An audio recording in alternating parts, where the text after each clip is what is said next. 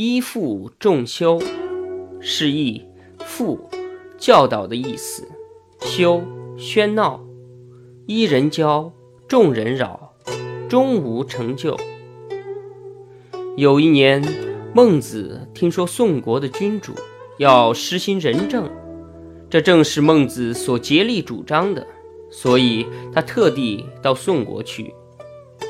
孟子在宋都彭城了解了一个时期，感到情况并不像宋国国君说的那样，便打算到别国去游历。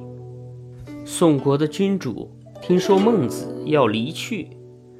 便派大臣戴不胜前去挽留，并向他请教治理国家的方法。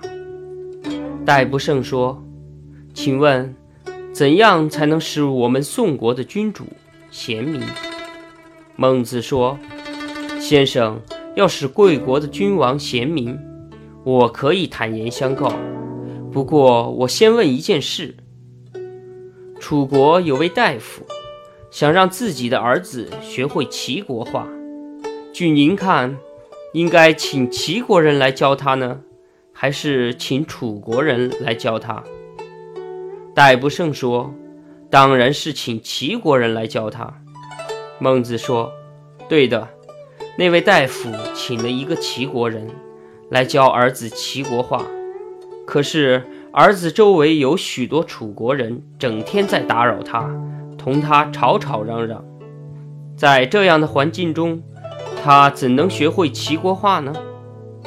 如果那位大夫不是这样做，而是将儿子带到齐国都城临淄住上几年，那么齐国话很快就会学好的。